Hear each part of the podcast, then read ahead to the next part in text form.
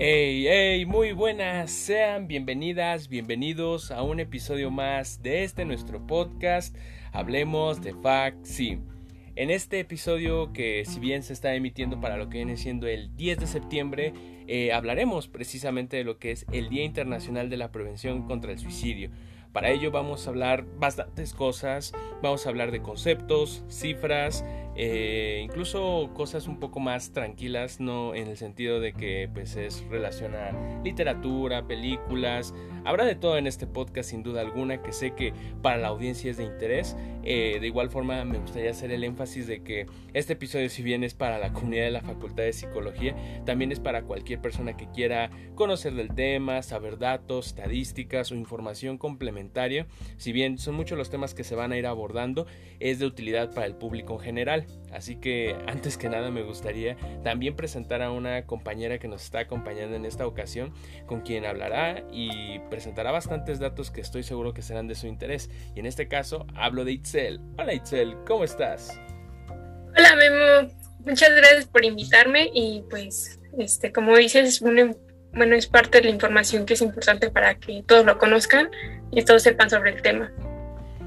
Perfecto, pues ya habiendo hecho esta presentación, yo creo que podemos hablar del tema. Eh, la fecha de publicación de este episodio es el 10 de septiembre y qué mejor para poder informar, para poder hablar del tema abiertamente Existen muchos tabús, es un tema un poco complicado hablar, tanto dentro como fuera de la facultad, si bien nosotros estamos más, ahora sí que inmiscuidos en este tipo de temáticas, aún así no es el tema ahora sí que más común de nuestra, dentro de nuestra carrera, con lo cual yo creo que un punto con el cual podemos arrancar es hablar de qué es el suicidio.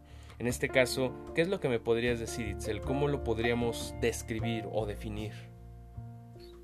Pues precisamente como lo mencionas, eh, creo que no es un tema que a muchos nos guste conversar eh, por todos los tabús que hay, pero creo que es importante que sepamos qué es, ¿no?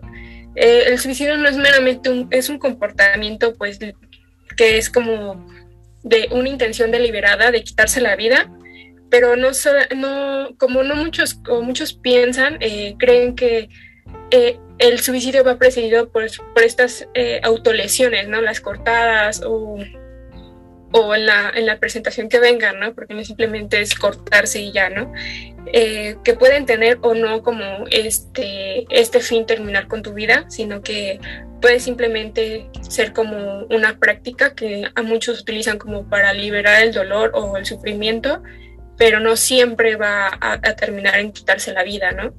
En muchos casos sí es para pues llegar a este fin, no muchos, muchos no. Y pues como creo que muchos conocemos, eh, pues el suicidio es eso, o sea, es el acto deliberado de quitarse la vida.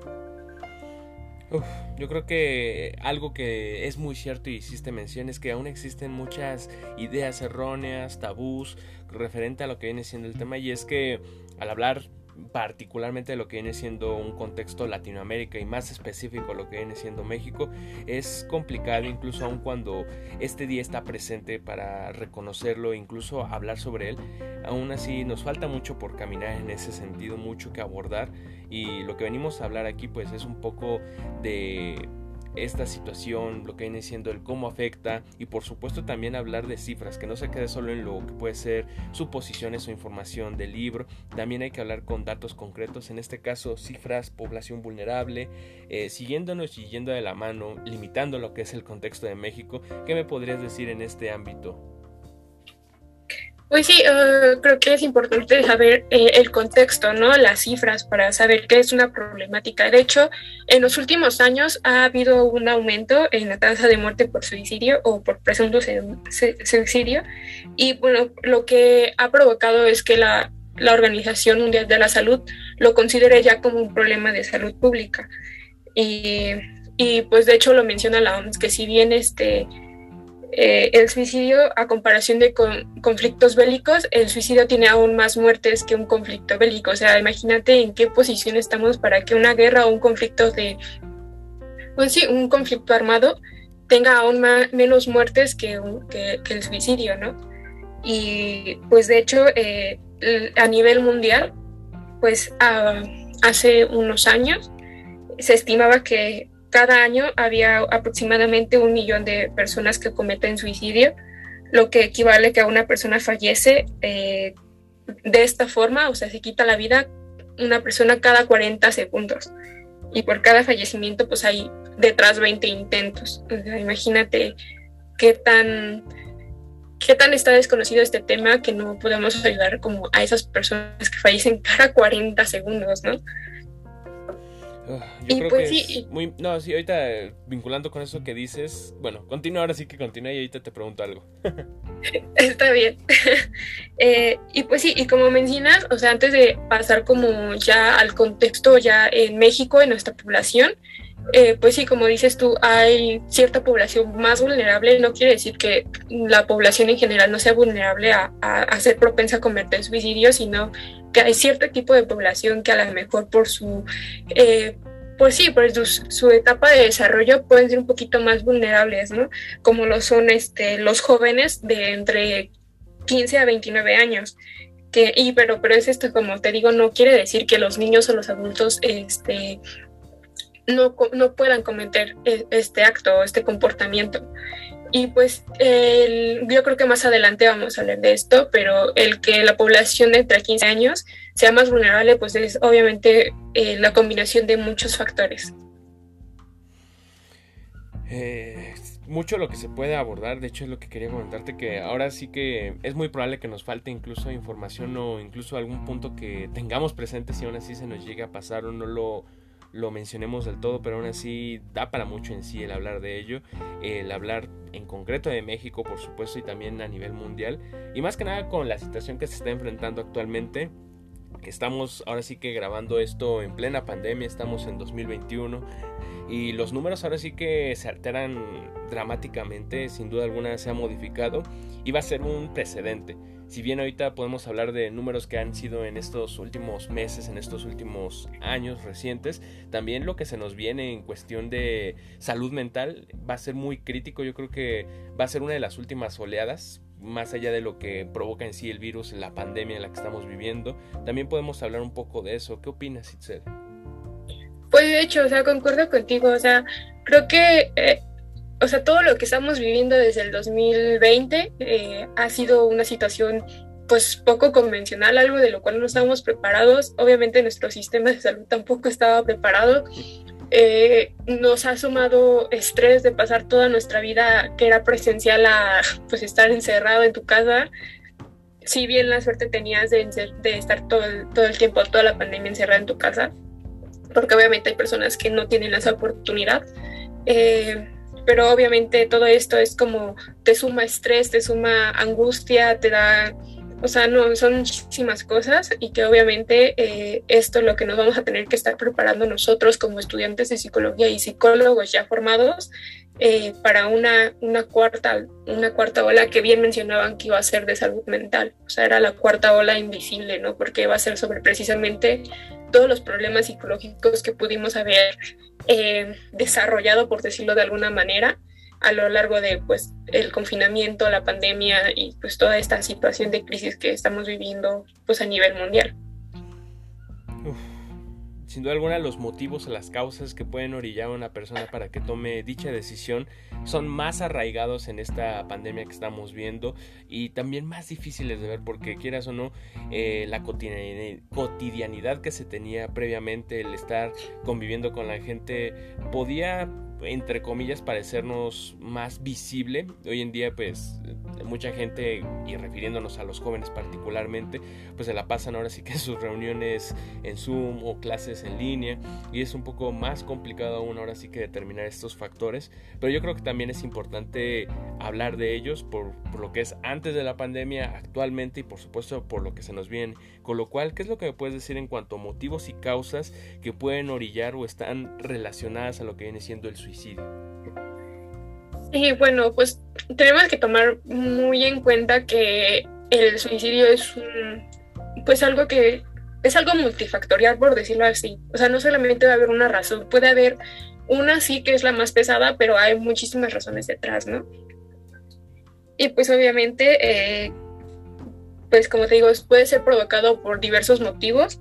Algunos de esos pueden ser como relaciones conflictivas, como esto de pues no llevarte bien con tus papás o, bueno, sí, como ahorita lo hemos visto en pandemia, eh, no solamente eh, a nivel familiar, sino hasta a nivel relaciones eh, amistosas y de trabajo que se ha visto más conflictivos. O sea, yo por decir en mi caso, yo lo noté, o sea, yo sí lo noté, como que ya, no sé, como que el estar interactuando en línea, pues también creaba muchas fallas de comunicación y por lo tanto conflictos, ¿no? No solamente en familia, que pues sí es como lo más principal, porque estás en con tu familia y encuentras a ver cosas, empiezas a ver muchísimas cosas que te molestan y de ahí surge el conflicto. También puede ser la presencia de algún trastorno o enfermedad mental, como lo puede ser la depresión, la ansiedad, la esquizofrenia, entre muchas otras cosas, que pues si bien como ya lo mencionamos, es lo que principalmente, al menos la ansiedad y la depresión, es lo que se ha habido, que ha, habido un aumento durante la pandemia. No tengo las cifras exactas, pero sé que sí ha habido un gran aumento. Eh, y que inclusive que ya se esté considerando que la siguiente ola de, contagios, bueno, por decirlo así, de contagios o en la pandemia no sea, no sea de contagios por COVID, sino ya sea de problemáticas en salud mental, ¿no? Eh, también puede ser el consumo de sustancias. Eh, creo que aquí eh, muchas veces hay que considerar lo que hace el alcohol o algunas drogas en tu cerebro, ¿no? Que muchas veces te hacen eh, desvincularte de tu realidad y puede ser propicia que si ya tenías algo como arraigado, puede ser que eso te motive para poder este, haber cometido o cometer suicidio, ¿no? Eh, pues eso ah, también, también se ha habido un aumento en el consumo de sustancias. Eh, se pensaría que pues no, porque pues no, no sales, o sea, muchas veces los jóvenes consumen más alcohol en situaciones sociales, las cuales no hay ahorita, pero se ha habido un poquito aumento en consumo de sustancias. Eh, también en esa de la percepción que se tiene mucho sobre los hombros, este, este, esta desesperanza de que no, no, esté, no se está mejorando nada, que tienes muchas cosas que hacer, mucha presión, muchas cosas que hacer, mucho muy poquito tiempo, no sabes cómo hacer las cosas, también esto, esto puede ser un, motivo. Y pues también las crisis económicas, pérdidas laborales, de familiares, en este contexto el aislamiento social que precisamente esto, todo este último punto, pues lo hemos visto durante toda la pandemia, que muchas personas lamentablemente perdieron su trabajo, hubo una reducción de sueldos, eh, obviamente la pérdida, la pérdida de, de, familiares también, pues yo creo que la mayoría de las personas tuvo que enfrentar una pérdida de algún familiar, de una persona cercana, ¿no? Pues en mi caso, como ya te había comentado, pues yo tuve varias pérdidas durante el año pasado que sí fueron un poquito difíciles, pero este, también, o sea, si no tuviera como mis redes de apoyo, que ya un poco más adelante hablaremos como eh, estas cosas que pueden prevenir que una persona cometa suicidio, pues igual a la mejor, ¿no? y bueno, pues también, y dentro de las pérdidas de, la, de familiares, pues está el, y laborales, pues está el duelo prolongado por pérdida, ¿no? Que es donde una persona no, no logra completar este ciclo del duelo, ¿no? Que, que es desde la aceptación, bueno, la negación, luego pues el enojo, la negociación, este, la aceptación y pues ya. es muy complicado ahora sí que hablar, son muchos temas que van muy vinculados, si bien ahorita mencionamos algunos motivos, también, bueno, la Facultad de Psicología también lo sabrán que no es una cuestión de que, ah, bueno, este tipo de factores, si se presentan, la persona puede tener una ideación suicida o necesariamente lo ha intentado. Sin duda alguna son factores que propician o incluso que pueden ser un factor muy importante, más no decisivo, y también hay que hacer esa énfasis porque luego la gente, tal vez un poco ajena a lo que viene siendo la carrera en sí, eh, empiezan a pensar que la depresión está siempre vinculada a lo que viene siendo la ideación suicidia, y es un factor que, como bien lo comentamos, está ahora sí que en la mayoría de los casos, más no siempre, y también es importante ver ese patrón, esas conductas que presentan las personas que, bien, como comentaba, tienen la ideación o incluso lo han llegado a intentar en algún punto de su vida. Y el hablar del suicidio no únicamente es hablar de lo que es la persona que comete o que planea cometer el acto, sino también de las personas que están involucradas, lo que va muy muy de la mano con lo que viene siendo redes de apoyo y también el proceso del duelo en caso de que se llegue a concretar el acto. Con lo cual aquí podemos hablar así que dos cosas, por un lado la cuestión del duelo al hablar de una persona que cometió el acto suicida en este caso cómo afecta a sus redes cercanas, en este caso familia, amigos y las los clichés o las ideas que en ocasiones pueden llegar a ser erróneas, afirmaciones como de la típica, ¿no? Ya lo habíamos comentado de es que era una persona muy alegre, es que no pensamos que fuera a hacerlo, él lo tenía todo, este tipo de frases que hacen pensar que necesariamente una persona que decide eh, suicidarse es porque está deprimida, es porque está triste, es porque eh, le está yendo mal en la vida, eh, aparentemente, ¿no? Entre comillas. En ese sentido, ¿qué es lo que me puedes decir para romper un poco esquemas y también para hablar de lo que viene siendo ese proceso que va pasando la gente cercana que tuvieron esta pérdida?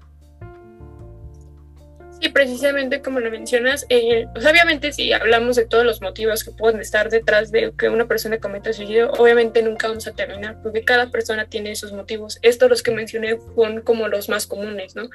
Y ahora bien, eh, dentro del duelo, eh, que se, de las personas que se quedan atrás, por decirlo así, pues te quiero comentar, bueno, te voy a platicar cómo, cómo yo lo viví, ¿no? El año pasado yo tenía un amigo de hace añísimos o sea, al grado que lo conocí desde la primaria, imagínate cuántos años tengo de tenía de conocerlo, ¿no? Y, y esta, esta persona eh, comete suicidio. Eh, obviamente, eh, detrás de, del tema del suicidio, la sociedad en general tiene muchos mitos, ¿no? Que poco a poco te los voy a ir platicando a lo largo de esta, de esta pequeña historia que quiero compartir con ustedes. bueno, pues esta persona eh, este amigo mío comete, al principio nos avisan que falleció, no nos dicen qué pasó, o sea, realmente no nos dijeron, todo fue como muy hermético. Eh, una de las, yo siento que una de las razones por las cuales fue así, la sociedad muchas veces juzga a la persona que comete suicidio, que es uno de los, uno de los mitos, ¿no? De que la persona es feliz y demás, entonces pues muchas veces la gente como que piensa que el suicidio es la salida fácil a todos sus problemas cuando pues la persona ya agotó todos sus recursos, ¿no? Posiblemente. Entonces nos avisan, ¿no? Eh, entonces pasa todo, todo como estas tradiciones, ¿no? De cuando una persona fallece y, y ya dentro de mí fue como de, primero, pues lo primero que pasa por tu mente cuando alguien te avisa que este falleció, como lo pasé yo con uno de mis amigos que fue el que me pidió que fuera somos vecinos, entonces este, me pidió que fuera a ver qué había pasado, ¿no? Porque él no se lo creía, ni yo me lo creía, porque yo lo había visto un día antes. Entonces, esa es la parte de la, pues ahora sí que de la negación, ¿no? De, no, no puede ser, o sea, no, no, o sea, no, ¿cómo puede ser posible? Yo lo vi ayer, o sea, yo lo vi ayer y lo vi bien y hablé con él y todo, ¿cómo puede ser posible? No, no, no creo, están jugando, nosotros pensábamos que era una broma. Luego va esta parte como pues de la ira, ¿no? O sea, como yo, yo en el sentido personal me, me afectó un poquito más como en el sentido eh, profesional, ¿no? Porque yo, lo, yo hablaba con esta persona, no diario, pero sí de vez en cuando cuando nos llegábamos a encontrar, como te comentáramos vecinos, entonces era como el enojo así como de, no, ¿por qué nunca me dijo nada? O sea, como de enojarme conmigo por no saberlo y no ayudarlo, y enojo también con, es tontamente con él, ¿no? De por qué no se acercó a pedirme ayuda a mí. Como de si estábamos tan cerca, ¿por qué no se acercó a decirme como de, oye, me pasa esto? Y como con ese enojo, ¿no? O sea, de no entender por qué. Y luego pues ya pasó a la parte de la negociación, ¿no? O sea, como, eh, pues yo a lo mejor no la viví tanto, eh, pero sí fue como, al menos mis amigos, fue como de, no, pero es que, este, pues es negociar de la, que la persona no se hubiera ido, ¿no? O sea, como de, pudimos haber hecho más, este, es que no puede ser posible, es que en serio, si él me hubiera dicho, yo lo hubiera ayudado, este, ¿por qué si él era una persona tan, tan alegre, tan llena de vida, este, y demás cosas, ¿no? Y ya, pues, eh, creo que al final pues ya la aceptación, ¿no? Yo empecé como a aceptar que esta persona se había ido porque sí nos costó mucho en el grupo de amigos, nos costó mucho eh, a lo mejor aceptarlo, porque no solamente, o sea, creo que dentro de lo bueno, lo malo, que nosotros nos habíamos alejado, o sea, ya no nos hablábamos como, como tal, yo me hablaba como con algunas personas, pero el que haya pasado esto nos unió más.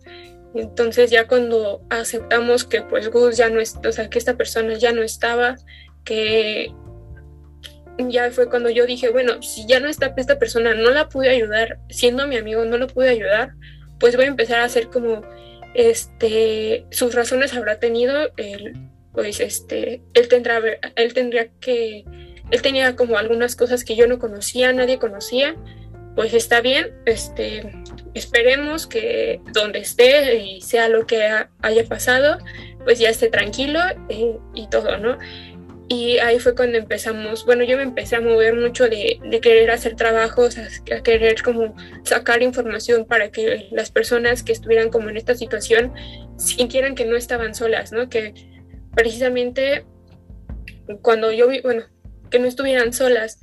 Y es como parte de los, este, ahora sí que ya como contando esta historia, pues yo pude observar que muchas personas tienen todavía muchos mitos este, acerca, alrededor de este tema eh, como el hecho de que no se hablara, o sea, no, se, no querían hablar de qué había pasado con esta persona, o sea, nosotros nos enteramos de una manera muy fea, o sea, nosotros sabíamos que pues, había fallecido, no sabíamos el por qué, pero el día del entierro, unas señoras empezaron a platicar, ¿no? De que se había suicidado, pero lo hablaban con un tonito muy bajo, entiendo que estábamos en, como en, en, en esta procesión para llegar como a donde lo iban a enterrar, pero lo hablaron como, como si fuera algo, mm, o sea, no malo, pero, o sea, como si fuera un secreto nacional, ¿no? O sea, como que, güey, se suicidó. Y, y, así, ¿no? Y empezaron a, decir muchas cosas que están dentro de, considerados dentro de los mitos que hay en torno del suicidio, como el hecho, como mencionabas, de es que era una persona muy feliz, es que era una persona que tenía mucho que dar, era una persona que, o sea, tenía todo, tenía sus negocios, tenía, tenía el éxito, este, estaba, se le veía feliz, yo apenas lo vi un día antes y lo vi feliz, haciendo, este, atendiendo sus negocios, él tenía, este, él tenía una tienda, una pulquería y trabajaba en un puesto de barbacoa con su familia. Entonces era como, pues yo lo vi muy activo, yo lo veía como disfrutando su vida, él disfrutaba su vida, no sé qué habrá pasado que nunca, nunca nos dimos cuenta, ¿no? Y que es precisamente esto dentro de los, de los, de los mitos, ¿no? Que, que hay que conocerlos para poder romper el estigma, para poder este, ser un poquito más empáticos con la situación y poder poder quitarnos como esas ideas erróneas para podernos abrir un poco más a ayudar a las personas, ¿no? Que, que es esto precisamente que las personas, solamente las personas con depresión se suicidan realmente no, o sea, realmente no todas las personas que tienen depresión se suicidan. Eh, esto precisamente de que muchos eh, piensan que las personas que se, las, se autolesionan o, o se suicidan solamente querían llamar la atención y es como de, mm, o sea, no, o sea, a lo mejor sí eran como las autolesiones, a lo mejor sí eran como un grito de ayuda, pero no lo hacían precisamente para llamar la atención, simplemente así lo hacían porque estaban sufriendo y querían que las personas se acercaran y, como de ayudarlas, ¿no? A, en este grito de ayuda que ellos estaban haciendo. Eh, pues las y de otra vez como las personas que tienen como la intención de, suicidarse no siempre lo, lo, demuestran, nunca dan señales. Hay casos en los que las personas sí, sí dan señales, a lo mejor si tú, a lo mejor no digo que todos, pero si esta persona se la, se la pasa diciendo chistes sobre suicidarse o, no sé, o sea, o te dicen como en una conversación como de, ah, ¿sabías que el método menos doloroso para suicidarse es tal? O sea, a lo mejor no, a lo mejor no es como una señal muy notoria, pero puede haber, puede ser una señal, ¿no? Obviamente cada, cada persona es un mundo y cada persona va a dar señales distintas. Tú tienes que estar como muy alerta a, saber qué tipo de señales y si ves que una persona sí está muy mal, pues sí acercarte y decirte, como decirle como estás bien, este, necesitas algo, a, extenderle esta mano amiga, ¿no? De ayuda. Y, y otra cosa es que dicen que si la persona que tiene ya la intención de suicidarse, pues no, no va a haber fuerza humana que la detenga. Esto también es un mito que se ha ido reforzando, pero obviamente si una persona demuestra sus intenciones, todavía tiene como esa esperancita, ¿no? De a lo mejor de decir, como de a lo mejor alguien llega y me detiene, ¿no? Y, y ya tengo el apoyo de esa persona. Este, entonces eso, o sea, realmente muchas personas sí tienen la intención de suicidarse, pero no es como, es como dices tú, es una decisión. O sea, las decisiones pueden cambiar. O sea, a lo mejor si tú llegas y esta persona ya está a punto de, o muchas personas, de hecho, hasta muchas personas que están a punto de suicidarse, marcan a los call centers de atención psicológica, a las líneas de, a la línea de la vida, pues este, para que haya alguien que los escuche y a lo mejor cambiar esta decisión, ¿no? Que les haga un acompañamiento para cambiar esta decisión. Entonces eso quiere decir que sí, que una persona que se quiere suicidar puede cambiar de decisión si hay un acompañamiento de una persona. ¿No? A la que ella le tenga confianza o inclusive hasta un desconocido, ¿no? Esta idea jubilipedesca que cuando una persona está como en un puente y llega, eh, llega alguien a salvarlo, obviamente la persona está cambiando de decisión, está cambiando la decisión, quiere, quiere seguir viviendo, ¿no? Entonces, obviamente sí puede cambiar de decisión, puede, puedes persuadirlo, puedes convencerlo de que no, que no lo haga y ya. Y pues, este, esto de precisamente este tema de si no se habla, no se dan cuenta y por lo tanto no se no lo van a querer hacer negar eh, las ideas, no los pensamientos, todo que puede ser que evite la persona que lo haga. Creo que creo que esta idea creo que es lo que ha permitido que el suicidio siga como un tema tabú, que haya muchos estigmas en torno a ello, porque creo que muchas, o sea, creo que la información que puede haber en redes sociales, en páginas oficiales y demás, puede marcar la diferencia entre que una persona tome la decisión o no. O sea, creo que esta parte de ah, pues informar a la gente que hay otras salidas, que hay, que hay este centros de apoyo para que este, no cometas este, este acto, este comportamiento, pues puede ser de gran ayuda. Entonces es importante este, hacerlo visible, hacerlo que, todo, lo que todas las personas tengan información sobre esto. Sí, concuerdo con todo lo que comentas y por un lado pues también te agradezco el que compartieses aquí conmigo y con la audiencia esta experiencia que tuviste que nos sirve para para poner en ejemplo y en realidad lo que, lo que sucede en muchas situaciones. Puede ser diferente, puede ser tal cual. Es muy complicado hablar del suicidio también por eso, porque es tan tan amplio, es tan diferente. Hablar con una persona o ver a una persona que tiene la ideación no es lo mismo que otra. Y es por eso que también para lo que viene siendo nosotros como psicólogos, como personas de del área de la salud mental, también es muy complicado. Como bien comentabas, estas redes de atención que en ocasiones se brindan, también es un papel muy delicado el que se tiene que tomar. Estamos hablando de la vida de alguien que si bien eh, no cae en la culpa del todo del psicólogo en cuestión, de la persona que esté atendiendo. Están vidas en riesgo en este caso y es algo que también se debe tomar en cuenta tanto para nuestros colegas, así como la gente ajena. La labor del psicólogo, así como terapeutas, es demasiado grande y en ocasiones no es valorada o incluso se, hay, hay, ciertos juicios de, ah, bueno, es que debió haber hecho esto. La verdad es que es muy complicado hablar de tratar a otras personas. Si, si de por sí es tratar, es complicado entenderse uno mismo, ahora sí que el entendimiento de otros también lo es. Obviamente por ello mismo nos preparamos durante varios años y aún así lo que vemos en libros en ocasiones se queda demasiado corto y la realidad es otra. Eso por un lado. Por el otro lado también estos mensajes que das yo creo que son muy importantes para la comunidad en general y también para nuestros compañeros. El decir que en efecto sí se puede hacer algo al respecto. Conocemos a una persona que esté pasando por la ideación, tal vez sea complicado verlo si no tienen ese ojo clínico, y aún con el ojo clínico, pero aún así es tratar de notar esas cosas como los comentarios, el, incluso hoy en día con redes sociales es muy, mm, no voy a decir común, pero es más fácil poder ver este tipo de cosas a través de publicaciones, a través de un tweet, a través de una imagen que comparten en Instagram. Nos dicen cosas que tal vez no son tan directas y hay que estar atentas a ellas, pero en efecto, yo creo que hay que dejar en claro eso. Sí se puede hacer mucho al respecto, claro que se puede ayudar a una persona, eh, una persona que está pasando por la ideación, incluso que lo ha intentado, se puede hacer cambiar de opinión, claro que sí. Las decisiones se pueden cambiar, las formas de pensar se pueden cambiar. Es complicado, vaya que sí, pero no imposible.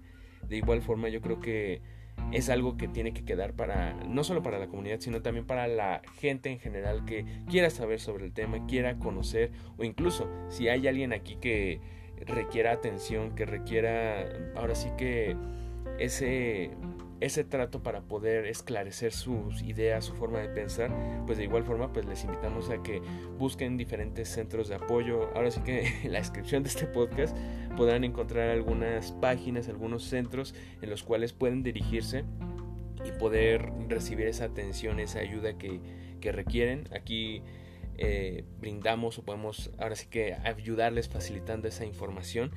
Y yo creo que también es importante, ¿no, Itzel? El remarcar que hay muchas formas de poder trabajarlo, de poder tratarlo, de poder canalizarlo para que la gente pueda ampliar su panorama y por supuesto hacerles cambiar de, pensar. Yo creo que es lo más importante el prevenir, el ayudar y por supuesto el propiciar que la gente pues siga adelante, por, por ponerlo en palabras simples. No sé qué piense esa forma de, no es cierre porque aún podemos hablar un par de cosas, pero con esta idea en concreto, no sé si te gustaría agregar algo más.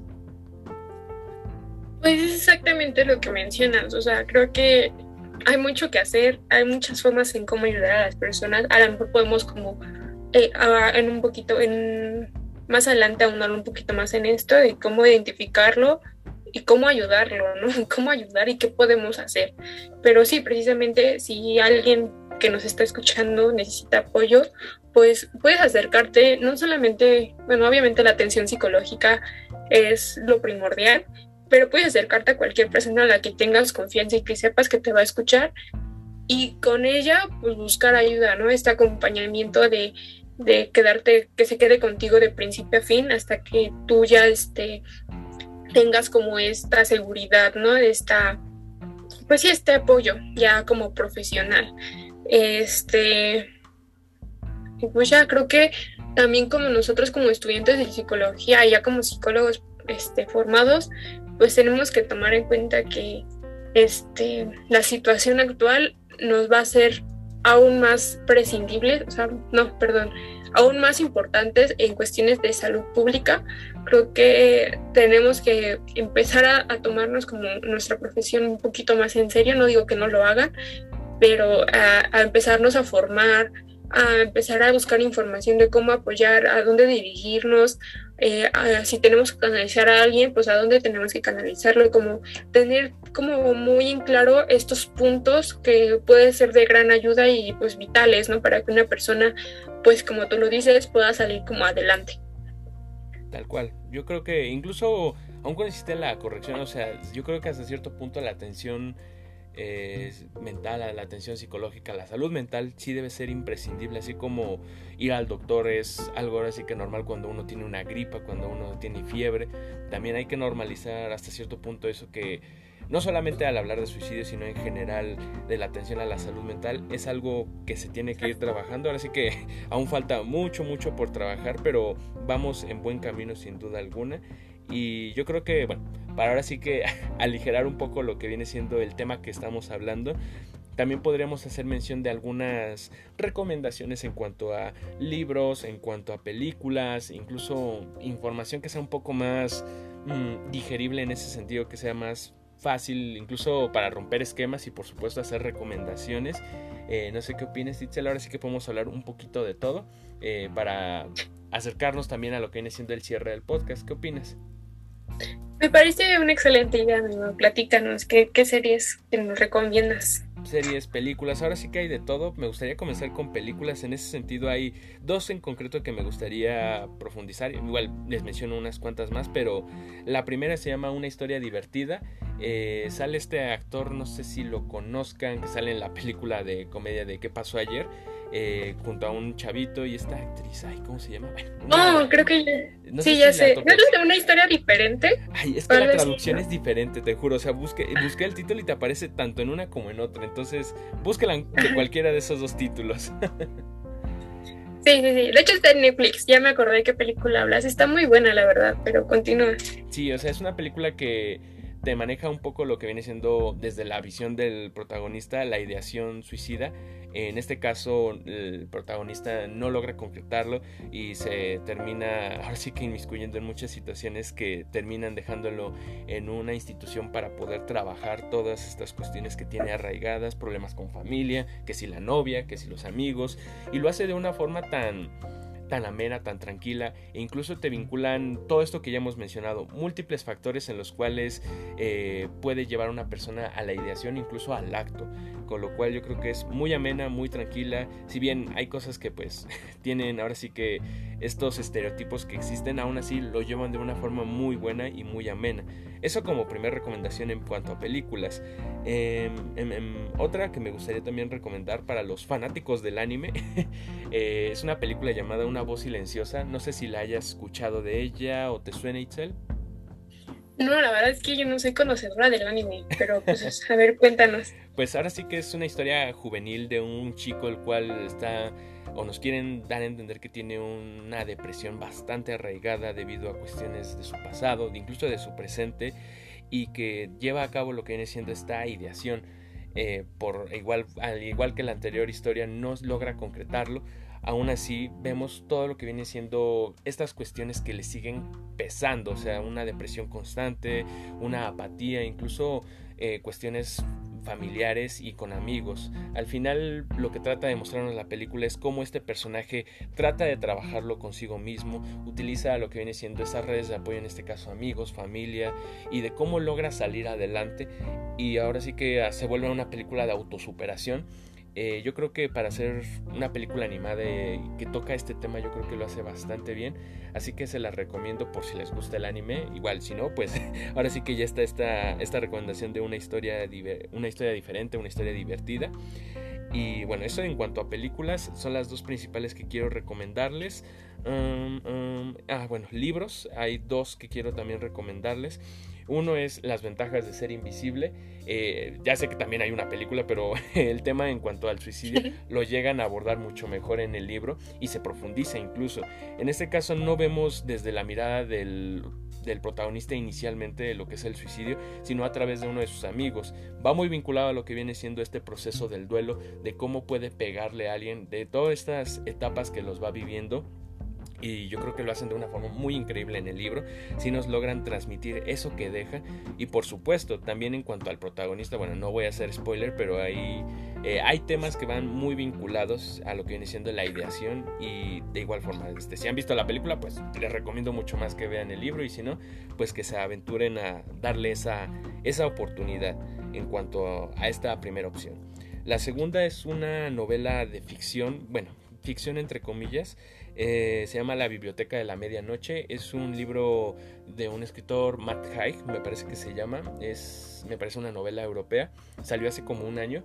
Eh, la premisa a grandes rasgos es que la protagonista, la chica, eh, se suicida o está en el intento de suicidarse a través de una sobredosis y está en una especie de limbo entre la vida y la muerte en la cual ella ve todas las vidas posibles que pudo haber tenido si no hubiera hecho esto, si no hubiera hecho lo otro, nos da una reflexión sobre lo que es la vida y la toma de decisiones y los arrepentimientos, con lo cual yo creo que también logra adentrarnos del valor de la vida en sí a través de vidas alternas. Por eso digo que es un poco de ciencia ficción, pero nos da una reflexión bastante interesante y es súper amena. Muy, muy amena. Um, um, um, también yo creo que es importante tocar el tema. Esto ya no es ni series ni libros, pero más bien no son películas ni libros. Pero yo creo que si hablamos del tema de suicidio, hay una serie en concreto, ya sabes por dónde voy, Itzel, la cual se hizo viral hace un par de años, tanto el libro como la película. La serie, perdón, no película. Y estoy hablando de 13 razones. Una serie que fue muy popular, eh, hizo mucho eco, pero también tiene sus cosas buenas, sus cosas malas. No sé si quieras comentarlo un poquito. Ay, pues no sé. Eh, Yo, como ya te había comentado, pues yo me quedé en la primera y tal vez un poquito de la segunda temporada. Pero creo que pues creo que es una de las series que, o sea, creo que retrata, no, no, no muy bien, pero sí retrata qué pasa en la persona, qué son las situaciones que lo llevan a tomar esa decisión, cómo busca ayuda, ¿no? Es como que precisamente, pues tomando un poquito de los puntos que te había dicho, de qué podemos hacer para ayudar, ¿no? Esto del ser empáticos, ¿no? De, porque cuando llega con el, con el que era orientador, ¿no? Sí. Que pues le da como a entender, ¿no? De sus intenciones y en vez de como ayudarla, al final de cuentas le termina diciendo que todos tenemos problemas o algo así, ¿no? O sea, este, este de ser empático, de no, de no minimizar sus sentimientos, sus emociones, eh, de, pues sí, como de validar, ¿no? Que lo que le está pasando es si es algo importante, ¿no? Y qué es lo que no hace ahí. Y pues por otra parte, pues también como esta parte de de los que se quedan atrás, de los que, este, pues sí, en cierto sentido tenían algo de responsabilidad de, la decisión de esta persona. O sea, no quiere decir que toda sea la responsabilidad del otro, de las otras personas. Tampoco quiero que quitarle este, que no sean responsables, pero el cómo lo sufrieron, ¿no? De cómo este, afrontaron como esta situación de que pues, a lo mejor tuvieron algo que ver con que Hannah se terminara suicidando y cómo no pudieron pues ver estas señales que a lo mejor ya estaba, ya estaba este, pues dando Hannah de que tenía esta intención, ¿no? Que es otro de los puntos de qué podemos hacer para ayudar, pues es como pues identificar las señales que te está dando la persona, que a lo mejor no pueden ser tan explícitas o tan, bueno, sí no tan explícitas, pero sí están ahí.